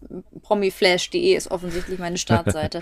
ja, da bekommt man alles mit zu Köln 50667 und Berlin. Ja. Also da sind die immer ganz vorne mit dabei. Wir sind immer ganz vorne mit dabei, wenn es um neue Masked Singer Klone geht. Da besprechen wir immer sehr gerne, wie die Konkurrenz aussieht. Und es gab ja einen mit Viva la Diva bei RTL anlässlich der Pride und so weiter, Pride Month hat man sich mhm. bei RTL einen Klon hier gegönnt, in dem es darum geht, grob gesagt, dass prominente Männer in die Rolle von Drag Queens schlüpfen und dann eine Performance äh, darbieten müssen und ja, so ein bisschen einfach auf der Bühne rumspringen müssen. Also es war jetzt nicht mhm. viel, mhm. es war so ein bisschen zum Song irgendwie abtanzen und irgendwie das ganze mhm. Kostüm sollte auch irgendwie Ausdruck sein für die Person, die da drunter steckt und so weiter aber sie mussten halt für den ganzen Abend diese Person bleiben. Es war nicht live, sondern es war aufgezeichnet von der ganzen Zeit schon, wie man dann anhand des Siegers festgestellt hat. Mhm. ähm, äh, moderiert von äh, niemand geringerem als äh, Sterne, nee, nicht Sternekoch ist er ja gar nicht, Tim Melzer, der aus irgendeinem Grund da saß. Ich glaube, er wusste selber nicht ganz, warum er jetzt diese Sendung moderiert, aber er hat es ordentlich gemacht, finde ich. Das Ratepanel war auch, glaube ich, mal adäquat besetzt mit so Leuten wie Jana Inazarella, Tane, äh, wer war noch dabei? Jorge González. Jorge González. Und wer war die vierte? Ja, Olivia Jones natürlich. Wie könnte man ja, sie vergessen? ja, wie war dein Eindruck hier von dieser Sendung? Ich habe, sag ich mal, 50 Prozent, wenn ich positiv rechne, mhm. davon gesehen, habe so ein paar Demaskierungen mitbekommen und ansonsten habe ich ein bisschen durchgesäppt an dem Abend, aber ich glaube, ich kann mir ein Urteil erlauben. Wie geht's dir? Ja, ich habe es ähnlich aufmerksam gesehen wie du, was vielleicht äh, auch schon ein bisschen äh, auf das Urteil schließen lässt. ähm, grundsätzlich äh, bin ich für Mars Singer Klone natürlich immer zu haben. Grundsätzlich fand ich es auch cool, dass sie halt, äh, also die Idee fand ich auch ganz cool. Ich fand es auch cool, dass sie halt äh, da noch ein diverses Panel aus Queens direkt sitzen haben, die, wenn ich mich recht entsinne, ja auch die Entscheidung letztendlich getroffen haben. Dass sie das jetzt nicht von Gianna Ina Zarella ähm, haben übernehmen lassen, sondern dass die halt wirklich nur geraten haben. Das ist natürlich einfach schön, sowas im Fernsehen zu sehen. Auch die Kostüme und Looks ist natürlich optisch einfach immer gut anzuschauen. Ja, ansonsten hätte das aber als Live-Show, glaube ich, deutlich besser funktioniert, weil es kam einfach null Spannung auf, fand ich. Also bei Masked Singer ist es dann ja so, selbst wenn man weiß, wer unter dem Kostüm steckt, dass man trotzdem immer nur so ein bisschen aufgeregt ist, wenn man sich denkt, wer weiß, vielleicht hätte uns da auch wer an der Nase rumgeführt. Und manchmal hat man ja auch wirklich gar keine Ahnung. Aber in diesem Fall äh, hatte man doch recht schnell eine Ahnung. Ich glaube, bis auf, bis auf Bernhard Brink, glaube ich, wurden alle erkannt, äh, wenn mich nicht alles täuscht es ging halt alles super schnell, das kennt man so auch nicht von Mars Singer. Es war halt wirklich in zwei Stunden komprimiert, was jetzt nicht, nicht das Schlechteste war, aber es kam halt irgendwie nicht so ähm, Mitrate-Feeling auf, dass ich jetzt dachte, ich möchte unbedingt die Hinweise, die in dem Kostüm stecken, enttarnen und äh, so. Ich habe es halt mir angeschaut, die Performances äh, geguckt und äh, für unterhaltsam oder weniger unterhaltsam befunden und dann war es es auch. Die Demaskierung war halt ja auch wahnsinnig unspektakulär, dadurch, dass sie einfach hinten so ein Videoscreen hatten, wo dann die Person äh, einmal ohne ähm, Drag-Outfit gezeigt wurde. Und ja, also grundsätzlich nicht schlecht, aber ich glaube, als Live-Show hätte es mir deutlich besser gefallen. Ja, ich glaube, mein Problem ist einfach damit, ähnlich wie bei Big Performance damals, dass nicht so sehr die Leistung, die da auf der Bühne gezeigt wird, mhm. anhand man die Person dann erkennen soll, im Mittelpunkt steht, sondern mhm. das Aussehen der Person. Also man versucht einfach die ganze, ja. man ist einfach so abgelenkt, die ganze Zeit zu gucken, wer könnte das optisch sein, weil die einfach ja nur mhm. geschminkt mhm. sind. Das war ja damals bei Big Performance auch so mit diesen ne, High-Concept-Masken mhm. und so, aber trotzdem hat man da irgendwie die Gesichtsform von Uwe Ochsenknecht durchgesehen. Und ja. hier ist es ja auch so, ich meine, dass man jetzt einen Steffen Halaschka, wenn man den nur schminkt und irgendwie, weiß nicht, da ein bisschen rumtanzen lässt, trotzdem sofort erkennt oder wenn sich Mario Barth noch nicht mal den Bart abrasiert. Also ich meine, also das war wohl seine Bedingung, da mitzumachen, habe ich das Gefühl gehabt. Irgendwie, ja, ich mache mit, könnt mit mir machen, was ihr wollt. Ich mache auch hier euren mhm. ähm, Drag hier Performance, aber den Bart, den rasiere ich mir nicht ab. So, ey, man hat es einfach sofort gesehen, wenn noch nicht mal da so viel weiß nicht, Aufopferung geliefert wird. Also ich meine, bei Mars Singer stehen die irgendwie wochenlang auf der Bühne, schwitzen sich einen ab, stehen teilweise dreimal am mhm. Abend auf der Bühne, müssen sich Songs auswendig lernen und er rasiert sich noch nicht mal sein Bart ab, ey, und sieht einfach genauso aus mit ein bisschen weißer Farbe im Gesicht so. Das hat für mich schon wieder die ganze Sendung so überschattet, so, weil das zeigt mir dann, wie mhm. wenig Mühe sich im Vergleich, also klar wurden hier auch immer noch tolle Performances und tolle Masken auch gebaut, aber im Großen und Ganzen war es eben nie mehr als so ein, so ein One-Off, einmal hier ausprobieren, geht da irgendwie, das war glaube ich auch in, in Holland oder in Belgien, wo die da auf der Bühne standen, mhm. mal für einen Tag oder einen Abend und dann, dann probieren wir das mal aus. Alles abgedreht, alles schon irgendwie seit Wochen beendet, keinerlei Spannung, nicht live und so. Es ist dann mir einfach zu wenig für so eine Show, wo ich dann ja auch irgendwo Zeit aufbringen soll, um mir Gedanken zu machen, wer da drunter steckt. Aber weiß ich nicht, da wurde sich einfach doch zu wenig Mühe gegeben für so ein Format. Ja, also es ist, meinte ich halt auch mit, mir fehlte dieser Mitratefaktor, weil da gab es einfach nicht viel zu raten. Ja. Du hast natürlich jetzt nicht die, die Stimme gehabt als, als Indiz, sondern es wurde ja Lip-Sync gemacht und äh, performt, aber jetzt, ich hatte halt auch keine Lust, Indizien in den Reden, die gehalten wurden oder den Outfit zu dechiffrieren, weil die meisten Personen hat man halt auf den ersten Blick einfach erkannt. Und das war dann halt einfach ein bisschen, äh, also ich habe mir da schon ein bisschen mehr erhofft in Sachen Mitraten. Ich meine, man hat ja auch gesehen, dass das Ratepanel schon, als Steffen Halaschka reinkam, sofort meinte, oh, zwei rote Sterne, das ist bestimmt Steffen Halaschka. Und dann war es das. Wobei ich grundsätzlich sagen muss, dass ich äh, ihn eine ganz coole Besetzung für so eine Show finde, weil äh, man ihn ja doch eher meistens ein bisschen seriöser im Anzug kennt und dann er dann da das freizügigste ähm, Queen-Kostüm hat, war schon eine ganz witzige Idee. Ja, also von den Promis kann man da gar nicht meckern. Also das ist überhaupt nicht. Das war nicht das Problem. Ich glaube einfach, man, man versteht langsam, was der Kern von The Mars Singer ist. Und es ist einfach, dass der beste Clou bei dieser Sendung wirklich die Stimme ist. Und hier ist es das Aussehen. Und das reicht einfach nicht, um einen dann so zu beanspruchen, dass man da dann diese Mühe selbst investiert, da mitzuraten. So, also so erkläre ich mir das. Und bei The Mars Singer bleibt einem gar nichts anderes übrig, als jedes mhm. Schnipsel an Indiz da aufzunehmen und irgendwie zu interpretieren, weil man teilweise an der Nase rumgeführt wird und die Stimme einfach, man hätte es zwar am Anfang nicht erwartet, bevor es die Sendung gab, aber trotzdem nicht so ein guter Clou ist, dass man sofort mhm. weiß, wer da drunter steckt. Das ist einfach so. Und deswegen ja.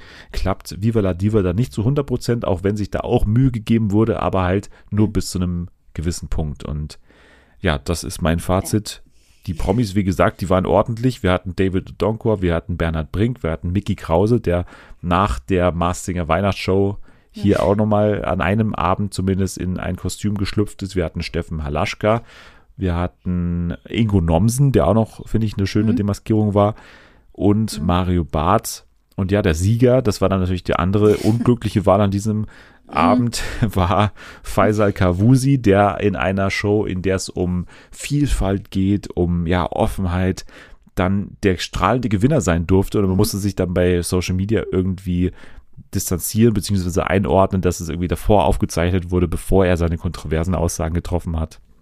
Leider unglücklich. Also ich, ich finde es gut, dass sie es jetzt trotzdem gezeigt haben und nicht gesagt haben, wir canceln die Show. Aber ich glaube, dass äh, so groß war die Kontroverse, ja, ja dann wieder doch nicht, muss man sagen. Ich meine, äh, es gibt Luke Mockridge spielt auch immer noch ausverkaufte Shows. Ja. Das ist, äh, glaube ich, dann doch eher äh, die tatsächlich die, die kleinere Bubble, die äh, solche Personen vielleicht nicht mehr unbedingt so gern sehen möchte.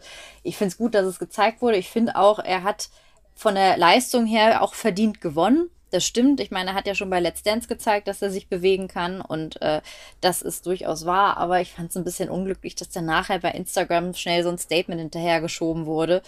Das hätte man auch in der Show ein bisschen eleganter lösen können mit einer kleinen Einblendung äh, oder so, wo dann halt irgendwie zumindest drin steht, diese Show wurde aufgezeichnet an Tag X.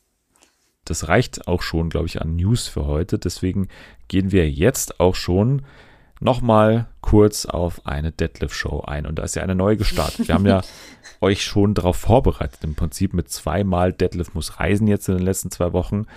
Denn jetzt ist schon seit ein paar Tagen, ähm, zwei Folgen sind schon draußen, beziehungsweise ich glaube schon drei bei TV Now. Deadlift Goes Schlager, die Sendung, in der Deadlift Davis zu einem Mallorca-Sänger wird. Und man bekommt, finde ich, an jeder Minute mit, dass es ein Konzept war, das man wirklich auf dem Reißbrett irgendwie so entworfen hat. Okay, was haben wir noch nicht gemacht mit Deadlift? Deadlift baut ein Haus, Deadlift wird Rennfahrer, Deadlift muss reisen, Deadlift baut seinen Garten um und so weiter. Also er hat schon alles gemacht, was so ein Deadlift halt tun kann. Und jetzt ja, hatte man wahrscheinlich auch noch den Markus Krampe in der Schublade, der irgendwie gesagt hat, ja. okay, ich muss irgendwie nach dem Wendler wieder irgendwie äh, Fuß fassen und äh, jetzt mhm. haben wir vielleicht äh, die Idee, beide Welten zusammenzubringen und Detlef Davis wird jetzt Schlagersänger. Und du hast ja auch die erste Folge angeschaut. Mhm. Ja, was? Ja, eineinhalb Folgen aus Versehen. Aus Versehen, aus Versehen eineinhalb Folgen. Ja, was ist dein Eindruck? Weil ich bin ja Detlef erfahren, ich weiß nicht, wie Detlef erfahren du bist. Wie gefällt es dir bisher? Also, es ist ein Format, was ja eine komische Anmutung hat, einfach aufgrund der Ausgangssituation, die man niemandem so richtig abkauft. Aber dann, wie geht's dann weiter? ja, das stimmt voll. Ich habe mir halt auch die ganze Zeit gedacht, das ist doch jetzt bestimmt so ein Versöhnungsversuch von äh, der, der RTL-Sendegruppe, weil der Markus Krampe ja hinter dieser Michael Wendler äh, oder Doku stand, die es dann ja nie gab, dass man ihm so einen, so einen Trostpreis gegeben hat und meinte, ja, große Wendler-Doku bekommst du jetzt nicht, aber wie wär's mit, mit Defi und einem Schlagers, äh, Schlagerhit? ja, es, es wirkt manchmal so ein bisschen äh, random zusammengewürfelt, äh, irgendwie alles so ein bisschen. Es ist tatsächlich ganz unterhaltsam und ich wusste ja auch schon vorher, dass äh, Juliette Schoppmann ähm, Vocal Coach sein wird und die mag ich halt gerne, deswegen habe ich mich gefreut, dass man sie dort auch einsetzt. Vielleicht ist auch das so eine Wiedergutmachung von RTL, weil sie ja nicht mehr bei DSDS als Vocal Coach dabei ist. Dass das ganze Format nur geschrieben wurde, um äh, Leuten was zu tun zu geben. Ja, so, ja, sorry, dass so. wir dich da rausgeschmissen haben und sorry, dass wir die Show gecancelt haben. Aber wir hätten hier eine kleine Entschädigung für ja. dich. Äh, kannst dich entscheiden, Blumenstrauß oder ein Format mit Defi. Dann haben sie dankend Letzteres genommen.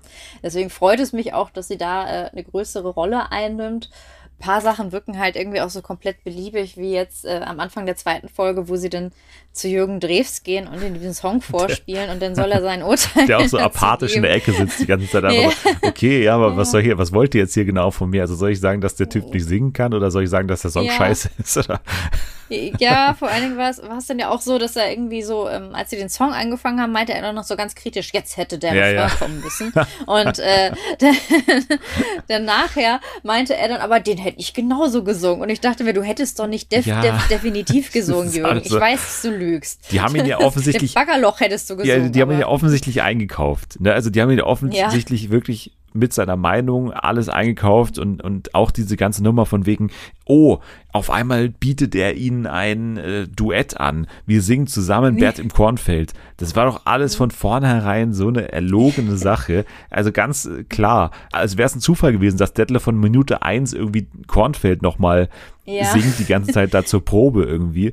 Und dann ähm, nimmt er am Ende dann mit ihm nochmal das Bett im Kornfeld auf. Also so ein Blödsinn. Aber man merkt es halt von vornherein, wie alles an dieser Sendung so konstruiert ist und das macht mir aber nichts ja. aus, komischerweise, weil es ist auch ja von vornherein konstruiert, so die, die Stakes des Ganzen. Ne? Man hat, man merkt, mhm. dass irgendwie ständig Vox-Redakteure irgendwo saßen und gesagt haben, ja, okay, wir können das alles machen, aber was genau soll hier auf dem Spiel stehen für Detlef? Also was passiert, wenn er es mhm. nicht schafft? Oder was, was, was, was kann er überhaupt nicht schaffen? Also der hört dann halt auf und dann macht er was? Ja. Also was passiert dann? Und das, wie sie das lösen, ist ja das Interessante. Sie machen dann ständig einfach nur, dass sie Markus Krampe da hinsetzen und der sagt, wenn wir das nicht schaffen, dann wäre das für mich eine absolute Katastrophe. Punkt. Und das wird aber ja. nicht begründet, was dann genau die nee. Katastrophe ist. Also weil er Geld investiert oder was ist jetzt genau sein Investment in dieser ganzen Geschichte? Also was was passiert dann, wenn Detlef jetzt nicht irgendwie Malle-Sänger wird. Aber ja, ich finde es einfach super unterhaltsam, wie ja. auf Zwang diese Stakes da reingeschrieben werden. So. einfach super. Vor allen Dingen wäre Markus Krampe doch auch eigentlich die falsche Person, weil wenn man sich das guckt, guckt man das ja nicht, weil man Markus Krampe-Fan ist, sondern weil man ein Defi-Format sehen möchte. Ich muss sagen, Und man hat dann ja. ja ich bin auch Markus Krampe-Fan. Man geht dann ja. Ja, so, ja naja, ich, also ich habe mich jetzt auch nicht geärgert, dass er dabei ist, aber es ist ja eigentlich nicht die Show, die Markus Krampfe nach seinem Flop mit Michael Wendler wieder an den Schlagerhimmel buxieren soll, sondern es ist eigentlich die Show, die Detlef Steves zum Schlagerstar machen soll oder zum Malle-Sänger machen soll. Und da ist irgendwie, wenn Markus Krampe sagt, also wenn der scheitert, dann bin ich hier der Gearschte, ist, ist dann vielleicht die falsche Person ja. irgendwie naja. Ja, es ist wunderbar. Also deswegen, ich, ich schaue es sehr gerne an. Und es ist zwar, also grundsätzlich ist für mich Deadlift muss reisen einfach das Nonplusultra, weil da einfach alles stimmt, was die Stakes angeht. Ne? Da merkt man wirklich, er hat keinen Bock drauf. Man merkt auch wirklich, dass diese Grunddynamik von Daniel und Detlef halt mhm. echt ist. Und hier hat man auch, finde ich, die Problematik, dass Detlef etwas will. Also er will Schlagersänger werden. Mhm. Und bei Detlef muss reisen, ist ja das Muss schon im Titel. Also er will etwas nicht mhm. gerne. Und das ist grundsätzlich mal unterhaltsamer wie der euphorische Detlef, ne? Das muss man schon sagen, ne? Er rennt da die ganze Zeit mit dem Dauergrinsen rum und kann eigentlich kaum fassen, was ihm da passiert, ne? Onkel Jürgen, wenn der da ihm gegenüber sitzt, ja. dann ist er ja auch ganz leise und kleinlaut. Deswegen kauft man ihm in der Show auch so gar nicht, wenn er so probiert, so auf typische Defi-Art ein bisschen ja. Äh, sich über irgendwas aufzuregen, kauft man ihm das halt auch null ab ja, in ja. dieser Show. Weil es ist dann halt so, es wirkt dann halt wie so eine Regieanweisung. So, Leute wollen eine, eine Detlef Steves-Show sehen, jetzt mach uns mal den Detlef Steves. Und äh, man sieht aber, selbst wenn er sich aufregt, grinst er ja noch dabei und freut sich eigentlich und findet das eigentlich alles super geil, was da mit ihm passiert. Das macht die Show halt auch unterhaltsam irgendwie, dass es halt irgendwie so super konstruiert wird, ich auch. wirkt das Ganze. Und äh, das ist, es gibt dem Ganzen halt einen ganz anderen Unterhaltungsfaktor als jetzt so andere Detlef-Formate, aber ähm, macht es halt auf eine gewisse Art und Weise auch witzig. Und ich glaube, ich werde auch noch mal Folge 2 zu Ende schauen und Folge 3 wahrscheinlich auch. Ja, ich schaue die ganze Sendung zu Ende natürlich, aber nein, ich, ich kann auch jeden verstehen, der sagt, das ist nichts für mich. Trotzdem gibt es halt wirklich auch absurde Szenen, muss man schon sagen. Also wenn die da bei diesem super Raster-Typen, diesen Mallorca-Produzenten Mike Röttgens ja. da im Büro sitzen und dann sich diese beiden mhm. Songs anhören und dann wirklich in Ekstase verfallen, weil diese Songs ja. so göttlich gut sind und man kaum mhm. fassen kann, was der ihnen da für eine, eine äh, goethische Lyrik da geschrieben hat. Bagger, Bagger, Baggerloch und so weiter und mhm. ich, raste aus, ich raste aus und dieser schöne Defi-Titel. Also ja, das ist halt dann auch eine Sache, die man einfach mögen kann, ne? dass es hier halt solche Szenen auch gibt, wenn dann einfach diese Mallorca-Musik wirklich als was äh, künstlerisch höchst anspruchsvolles da ständig verkauft wird. Das kann auch nur er schreiben. Niemand anders hätte diesen Song schreiben sollen. Das habe ich zum Beispiel aber auch nicht verstanden, als sie am Anfang meinten, sie meinten, er braucht mindestens drei Songs, um auftreten zu können ja. am Ballermann. Das war ja so der, der Einstieg, um äh, so komplett gar nicht äh, konstruiert ihn dazu zu bringen, Bett im Kornfeld zu singen. Und dann haben sie diese zwei Songs geschrieben und dann dachte ich mir, warum produzieren sie denn nicht einfach beide Songs, wenn sie die schon haben? Ich kann mir nicht vorstellen, dass das so wahnsinnig teuer ist, diese beiden Songs einzusingen und ja. zu produzieren. Ich kann, ja, das habe ich auch nicht ganz verstanden. Außerdem möchte ich die Baggerloch-Single haben. Wann ist endlich Baggerloch auf Spotify? Ja, und jetzt sag mal, mal bitte die drei Songs von Almklausi. Also ich meine, es hat doch nicht jeder so seine drei Songs, oder sehe ich das falsch? Keine Ahnung. Naja, Deadlift Go Schlager also konstruiert, aber geil, kann man am Ende sagen. werden wir bestimmt mal in den nächsten Wochen immer wieder so einstreuen. Also ich werde es tun, ich habe ja hier die Macht zum Glück und kann diese Sendung auch durchaus mal durchdrücken durch das Redaktionsmeeting. Und äh, ja, das werde ich auch tun. So, jetzt gehen wir noch abschließend zu einem Spiel und zu einem sehr beliebten Spiel, würde ich sagen. Also bei den Leuten, die hier zu Gast sind, zumindest ist es immer recht beliebt. Wir spielen nämlich Ortni, das heißt das Intro-Quiz und äh, Intro-Quiz deswegen, weil du jetzt Intros erkennen musst, aber die ganzen Intros werden rückwärts abgespielt. Das ist die Schwierigkeit dabei. Du hast sie schon vorliegen und ich würde sagen, wir können direkt mhm. starten mit Intro Nummer 1.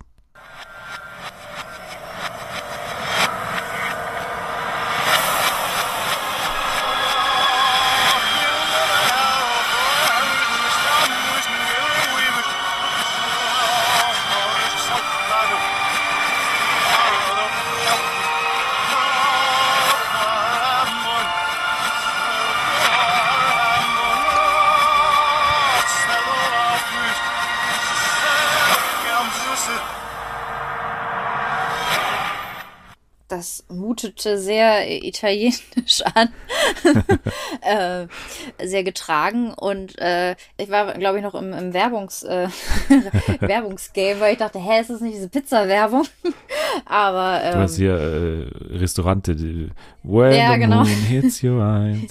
Das hier. Ja, genau. Das hatte ich sofort im Ohr. Aber ich glaube, das ist es gar nicht. Das ist auch irgendeine so ähm, Joko und Klaas Show, ne? Das ist korrekt. Oder? Ja, welche ist es?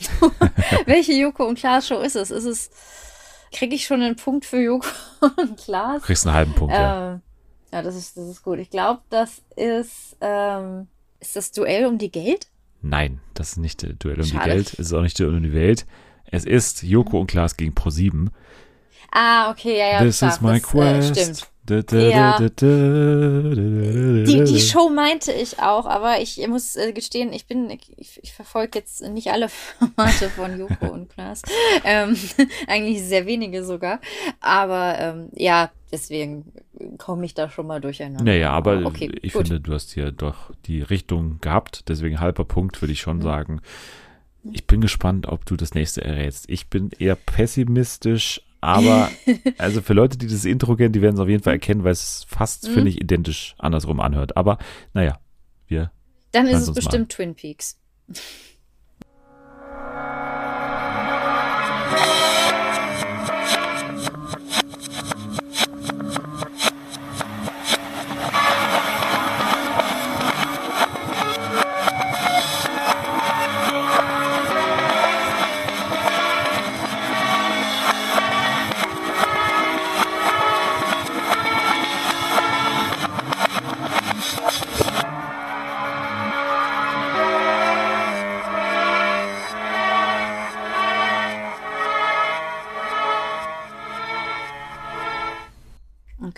Nicht Twin Peaks.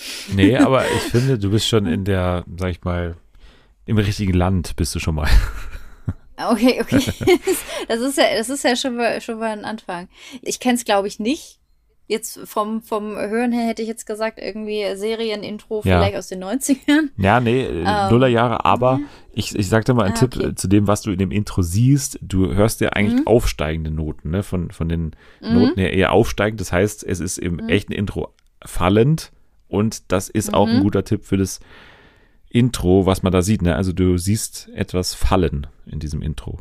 Ja, Ja, ich glaube, naja, nee. Ja? ich glaube eher nee. nee. Ähm, bitte löse Okay. es auf. Es handelt sich um das Intro von Mad Men tatsächlich. Mad Men hat Okay, ein sehr bekanntes ja, Intro. Dö. Deswegen, also es klingt tatsächlich sehr, sehr ähnlich Mhm. rückwärts und vorwärts, nur dass man quasi sich die Noten andersrum vorstellen muss. Aber äh, wie gesagt, das war so ein Wild Guess. Vielleicht kennen Sie es, vielleicht kennen Sie es nicht. Mad Men auf ja, jeden Fall ein Klassiker. Habe ich nie gesehen, wurde mir oft empfohlen, aber wenn man mir Serien empfiehlt, schaue ich sie meistens nicht. Also beim nächsten bin ich mir zu 100% sicher, dass du es auf jeden Fall kennst. Du hast dieses Intro vermutlich sehr, sehr oft gehört und erkennst es jetzt hoffentlich auch.